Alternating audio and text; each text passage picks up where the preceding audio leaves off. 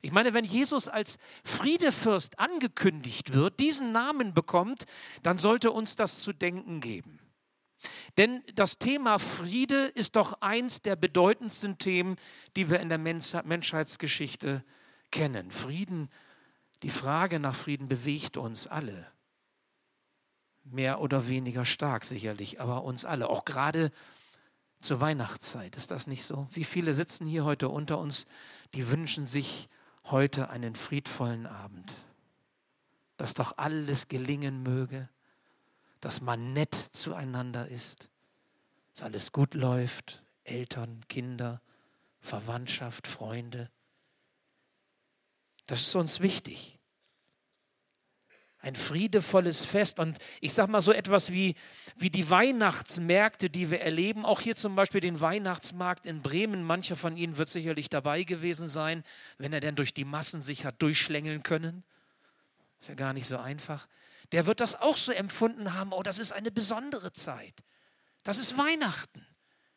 Es ist die Zeit des Friedens, so soll es sein. Ja, natürlich, wir erinnern uns auch an dieses Ereignis am Breitscheidplatz von vor einem Jahr, wo diese Katastrophe, dieser Anschlag stattfand.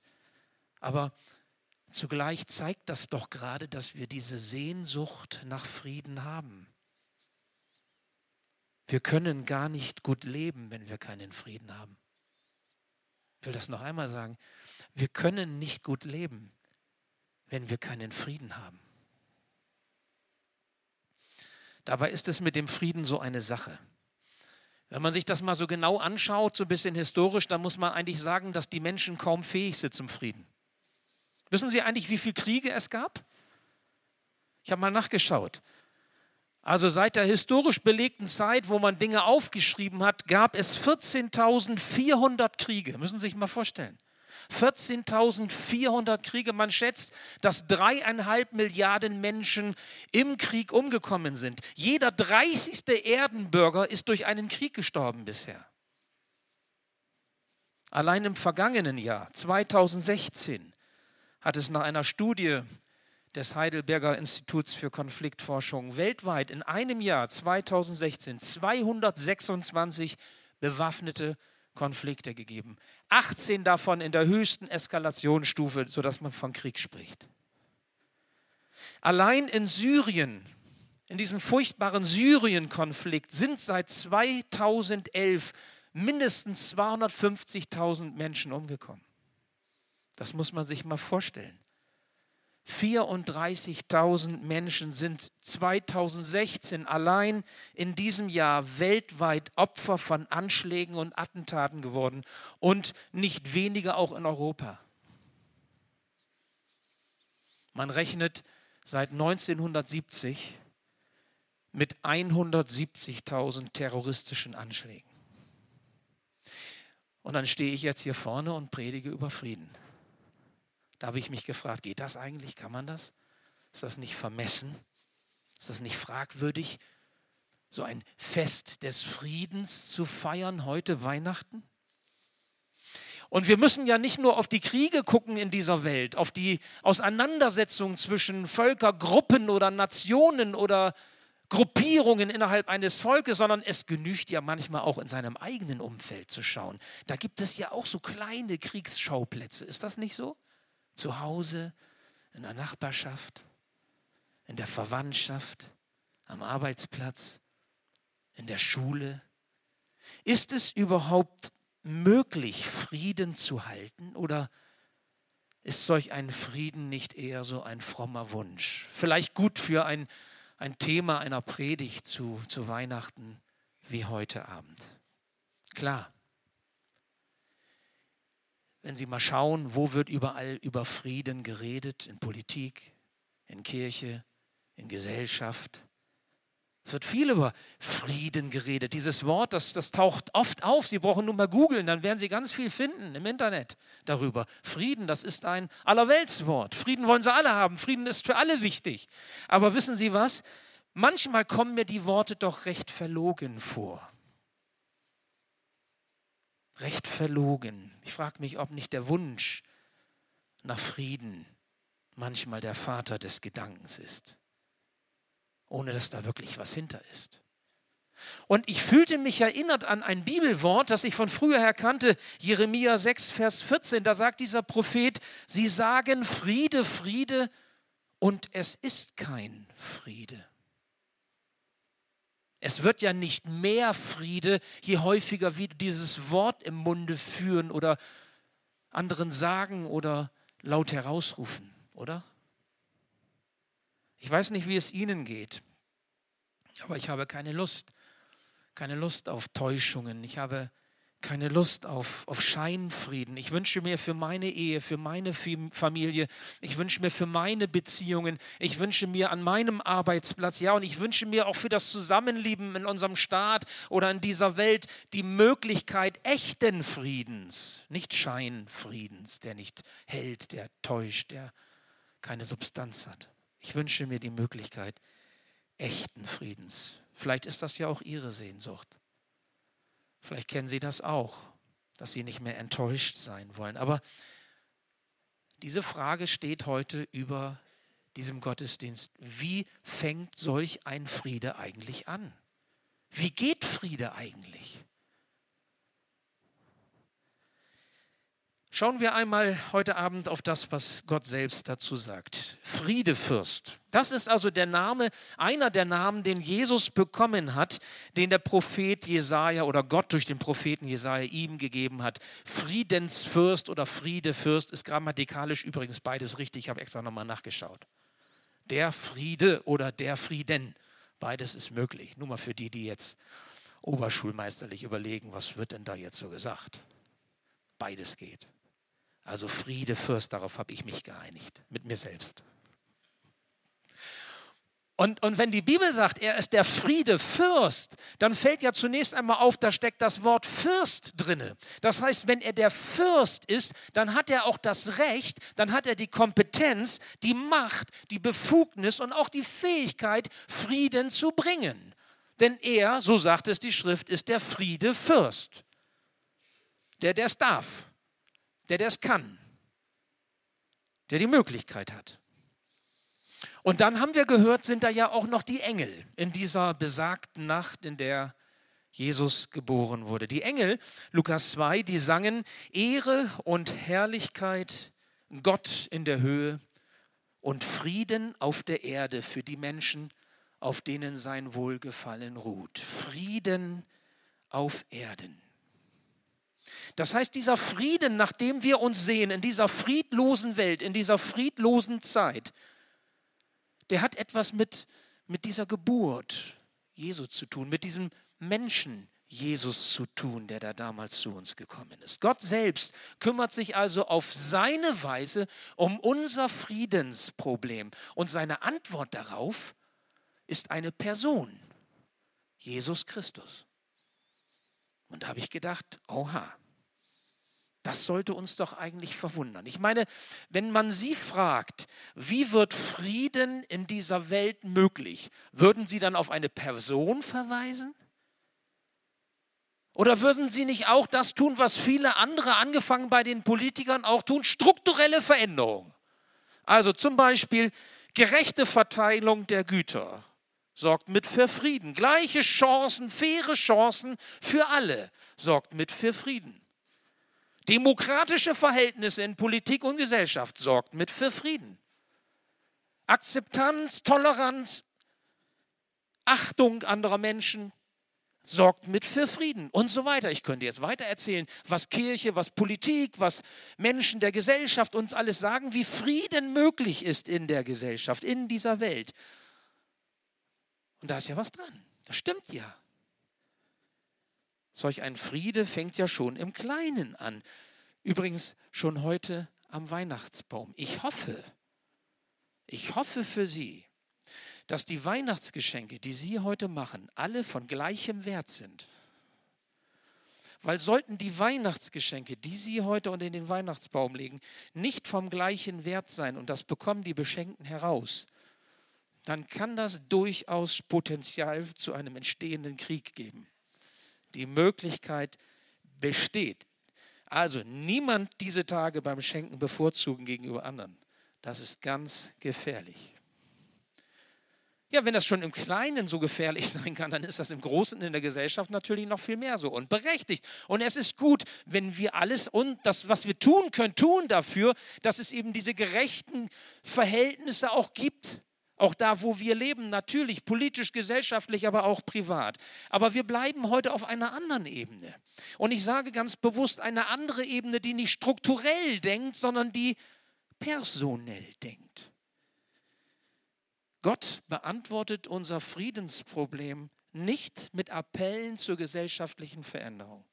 Also nicht strukturell, sondern personell, indem, Dankeschön euch allen, die ihr uns das hier so schön gemacht habt, an der Stelle noch einmal. Aber all diese Romantik, all bewirken. Sie können nach Hause kommen nachher und sie sind immer noch im Herzen friedlos. Und es kann sein, dass sie in Situationen hinaus, hineinkommen, die so etwas wie Friedlosigkeit widerspiegeln. Es ist doch nicht das schöne Essen, es ist doch nicht das, was wir machen, was wir so gerne haben, schön geschmückte Bäume und ich weiß nicht was, was für mich genauso wahrscheinlich dazugehört wie für Sie. All das kann doch nur ein Stück hinwegtäuschen, eine gewisse Zeit lang. Und wenn wir mal genau gucken, wenn ich schon über den Weltfrieden eben so kurz was gesagt habe, ich meine, auch kein politisches System hat es bisher geschafft, diesen Frieden zwischen den Menschen zu schaffen. Ist es nicht so? Da brauchen wir nur an Jerusalem gucken, auf Jerusalem gucken. Wir brauchen nur auf andere Konflikte gucken. Ich habe Ihnen die Zahlen eben genannt. Und die sind belegt. Das habe ich mir nicht ausgedacht. Es braucht schon mehr, wenn es um Frieden geht. Es braucht etwas Handfestes, wenn es um Frieden geht. Es braucht etwas mit echter Veränderungskraft, wenn wirklich Frieden geschehen soll.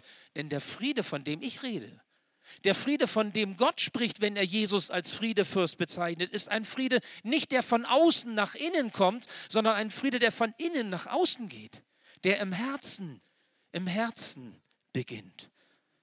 Und unser Herz, zumindest meins, ehrlich gesagt, ist oft sehr unbeweglich, ist oft sehr hart, sehr, sehr eingenommen von sich, manchmal auch stolz. Wieso ist eine Person der Friedensbringer? Nun, es hilft, wenn wir einmal darauf schauen, was aus diesem Jesus eigentlich geworden ist. Hätten wir jetzt unsere Krippe hier, hätte ich ihn den Jesus mal rausgeholt, so aus Ton, ja? Und hätte ihn mal hochgehalten. Als ich klein war, ich habe das schon mal irgendwann gesagt, hatten wir, wir haben eine Krippe, haben wir immer noch, da war dieser Jesus in der Krippe aus Seife. Glauben Sie mal nicht, dass wir den anfassen durften. Der hätte ja sonst geschäumt. Das ging nicht. Der hätte sich aufgelöst. Also, ich hätte ihn den mal herausgeholt. Wenn wir uns jetzt mal überlegen, was ist denn eigentlich aus diesem Jesus geworden? Schauen wir doch mal ein paar Jahre nach dieser Geschichte im Stall von Bethlehem. Wie ging es denn weiter? Vergessen wir einmal diesen holden Knaben mit lockigem Haar und schauen mal, was er gemacht, was er getan hat. Weil dann wird uns vielleicht deutlich, was Gott damit meinte, dass dieser, diese Person Jesus der Friedensbringer ist. Man sagt ja manchmal, man sollte ein Menschenleben vom Ende her betrachten. Weil wenn man ein Leben vom Ende her betrachtet, dann sieht man, was es bewirkt hat. Wenn man auf das Ende Jesus schaut und schaut, was, wie dieses Ende war, dann muss man sagen, das war nicht sonderlich friedevoll. Das Ende von diesem Jesuskind, dessen Geburtstag wir heute feiern, war nicht sonderlich rühmlich, auf dem ersten Blick zumindest. Jesus starb am Kreuz von Golgatha. Er starb einen Verbrechertod, einen Tod, den er nicht verdient hatte. Karfreitag, jedes Jahr erinnern wir uns daran. Die Bibel sagt, dass er das deshalb getan hat, um unsere Schuld, um unsere Sünde auf sich zu laden. Er nimmt auf sich das, was uns von Gott trennt, damit wir freigesprochen sind davon. Und dann heißt es in der Bibel, kurze Zeit später weckte Gott ihn von den Toten wieder auf, also die Auferstehung Jesu von den Toten. Ostern, jedes Jahr, erinnern wir uns daran. Und die Bibel sagt, dass er mit dieser Auferstehung seinen Sieg über alle Mächte des Todes und über alle Mächte der Zerstörung und jetzt sage ich mal auch des Krieges des Unfriedens offenbart hat. Jesus schenkt neues, unverlierbares Leben in der Gemeinschaft Gottes denen, die an ihn glauben. Wissen Sie, warum Jesus diesen Titel Friedensfürst oder Friedes, Friedefürst wirklich tragen kann? Weil er derjenige ist, der diesen Frieden bringen kann. Er kann es tun und er tut es. Und deshalb trägt er diesen Titel. Kein anderer kann diesen Frieden, der von innen beginnt, ein Frieden zwischen Mensch und Gott, Schöpfer und Geschöpf, schaffen, so wie er es getan hat. Diese Botschaft von Jesus als Friedefürst, die war so bewegend so bewegend, hat Menschen so in Gang gesetzt, dass die ersten Christen gar nicht anders konnten, als diese Botschaft der Versöhnung zu predigen und zu erzählen, überall wo sie waren. Jesus schafft Versöhnung, haben sie gesagt. Er bringt den Frieden mit Gott, der im Herzen eines Menschen beginnt und sich von innen nach außen arbeitet und alles prägt und verändert. Unser Denken, unser Handeln, unser, unser Planen, unser, ja sogar unser Fühlen unsere Empfindung. Gott, so heißt es in der Bibel, ist ein personaler Gott. Ein personaler Gott. Und er schickt nicht einfach eine Lehre, er schickt nicht einen Kirchengründer, Religionsstifter, er schickt nicht einfach einen Politiker oder einen netten Menschen. Nein, er schickt eine Person zur Lösung des Problems. Er ist ein personaler Gott. Und er hat uns auf Beziehung hingeschaffen, auf Beziehung zu ihm hin. Frieden ist möglich, weil Jesus uns den Frieden mit Gott schenkt. Und damit ist er Gottes Friedensangebot auch heute am Weihnachtsfest. Es gibt ein Wort, was ich so wunderbar finde, das wir auch hier sehen, 2. Korinther 5. Hat der Apostel Paulus einmal, aber nicht nur für sich, sondern eigentlich auch für, für alle anderen, die damals mit dieser Botschaft unterwegs waren, gesprochen. Da heißt es, Gott ist durch Christus selbst in diese Welt gekommen. Gott hat Frieden mit ihr geschlossen, mit dieser Welt, indem er den Menschen ihre Sünden nicht länger anrechnet. Gott hat uns dazu bestimmt, diese Botschaft der Versöhnung in der ganzen Welt zu verbreiten. Als Botschafter von Christus fordern wir euch deshalb im Namen Gottes auf, lasst euch mit Gott versöhnen. Lasst dich mit Gott versöhnen. Wisst ihr was? Ist das nicht vielleicht diese Versöhnungsbotschaft die beste Erklärung dafür, was Weihnachten eigentlich bedeutet? Gott wird Mensch, um uns den Frieden mit sich zu bringen. Lass dich versöhnen mit Gott. Das Weihnachtsfest 2017, heute, morgen, übermorgen, die Tage jetzt so zwischen den Jahren, ist hoffentlich ein Fest der Freude für Sie. Ich wünsche Ihnen das, dass Sie Freude erleben, trotz all dessen, was Sie so zu tragen haben. Vielleicht gibt es Krankheit, vielleicht gibt es Schmerz, Leiden, Probleme. Sie haben die, ich habe die auch. Jeder auf seine Weise. Vielleicht unterschiedlich groß das Paket, das wir zu tragen haben. Aber ich wünsche Ihnen, dass Sie dass es für sie ein Fest der Freude sein darf. Und ich wünsche Ihnen, dass Sie dieses Fest, dieser Freude nicht alleine feiern müssen, sondern dass, noch, dass es Menschen an Ihrer Seite gibt, Familie, andere Menschen, Freunde, Nachbarn, die mit Ihnen feiern diesen Weg, damit Sie nicht alleine sind.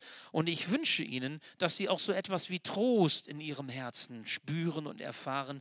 Einen Trost, der stärker ist als alles andere, was Sie vielleicht herunterziehen kann, als all die Kriege um Ihnen herum, um Sie herum oder vielleicht auch sogar ein Stück in ihnen drin.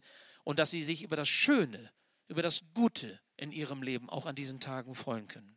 Aber, aber was ich Ihnen heute Morgen, heute Morgen sage ich schon, es ist Sonntag, aber Heiligabend, was ich Ihnen heute Abend mitgeben möchte, als, als ja, Proviant für die Tage, die vor Ihnen liegen. Jetzt nicht keine fette Gans, keine Pute, kein, keine Wurst, kein Kartoffelsalat, sondern etwas mitgeben möchte. Das ist dieser, dieser Wunsch, den ich auch für Sie habe, dass Sie in diesen Tagen den Geburtstag von Jesus, den Geburtstag ihres Friedensbringers, ihres Friedefürstens feiern können. Denn es ist sein Tag, den wir heute feiern.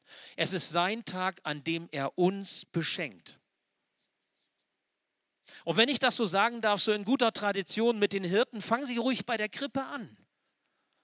Nähern Sie sich dem, was da passiert ist, diesem Geschenk Gottes, diesem Angebot ruhig, jawohl, nähern Sie sich, fangen Sie bei der Krippe an. Gott wird Mensch. Gott kommt hinein in unsere Welt. Er ist sich nicht zu groß, nicht zu heilig, nicht zu schade, um uns Menschen ganz nahe zu kommen und wie er uns nahe kommt und wie ambivalent und zweideutig er uns nahe kommt. In eine Krippe gelegt, ziemlich elend und einfach. Jeder kann sich damit identifizieren. Jeder kann ihm sich nahen weil Gott uns auf diese Weise nahe kommt. Aber ich möchte Sie bitten, bleiben Sie nicht bei der Krippe stehen, sondern machen Sie es wie die Hirten. Die Hirten sind bewegt worden durch diese Begegnung mit Jesus und sie sind wieder losgegangen. Sie haben den Heiland gefunden und dann heißt es, sie wurden froh darüber herbei, o ihr Gläubigen. Sie wurden froh darüber, als sie Jesus entdeckten, als sie ihm begegneten. Das hat ihr Leben verändert. Jesus, der Heiland, hat ihr Leben heil gemacht. Und darum sehen Sie bitte auf die Botschaft der Versöhnung. Sehen Sie auf die Botschaft des Friedens, nicht nur auf die Krippe, nicht nur auf das, auf den Tannenweihnachtsbaum, sondern sehen Sie auf das, was dieser Friedensbringer für Sie getan hat. Jesus ist ihr Weg hin zu Gott. Und jeder, der ihm vertraut, der kann mit einem fröhlichen Herzen und mit Frieden von oben seiner Wege ziehen, wie die Hirten. Das ist Gottes Geschenk an sie. Heute Weihnachten. Gott schenkt seinen Sohn, den Friedefürsten. Er hat alles getan, damit sie Frieden mit ihm im Leben haben können. Dafür steht dieser Friedefürst. Und wenn Sie fragen, wie kann das denn praktisch aussehen? Wie kann das gehen? Ja, ich mache jetzt mal einen kleinen Werbeblock. Ich lade Sie ein. Kommen Sie ruhig, wenn Sie, wenn Sie Hunger danach haben, wissen wollen und spüren, ich habe da eine Sehnsucht nach Frieden. Wie geht das? Ich lade Sie ein. Kommen Sie zu den Gottesdiensten. Kommen Sie hierher und lassen Sie uns miteinander einen Weg gehen, um zu entdecken, was bedeutet es, in diesem Frieden zu leben. Wie geht das praktisch? Praktisch. Wir wollen darüber nachdenken. Die nächsten Gottesdienste, die nächsten Sonntage, die vor uns liegen. Herzliche Einladung dazu. Aber nun, heute Abend, liegt es an uns. Ob wir einen Schritt hin auf Jesus zumachen, damit dieses Weihnachtsfest zu einer Begegnung mit dem Friedefürsten wird. Darf ich Sie zum Schluss fragen? Darf Jesus mein Friedefürst sein? Ich habe mich das auch gefragt. Will ich das? Will ich mich mit Gott versöhnen lassen durch Jesus? Denn dazu ist er gekommen.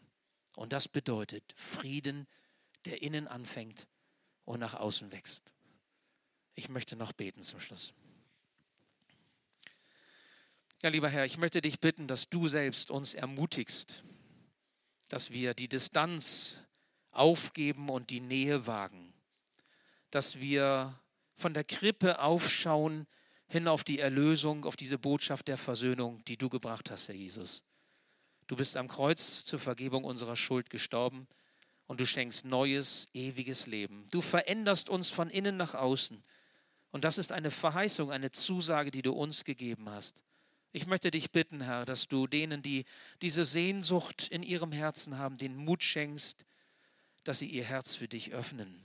Und ich möchte dich darum bitten, dass dieses Weihnachtsfest eine Zeit ist, wo wir dir begegnen, der du der Friedefürst bist. Wenn wir gleich dieses Lied hören, da heißt es, es gibt keinen Ort, an dem ich lieber wäre als bei dir, du Friedensgeber, Jesus. Ich möchte dich bitten, Herr, dass wir diese Sehnsucht in uns verspüren und dass wir diesen Schritt auf dich hinzumachen. Danke, Herr, dass du da bist auch heute Abend an diesem wunderbaren und schönen Weihnachtsfest.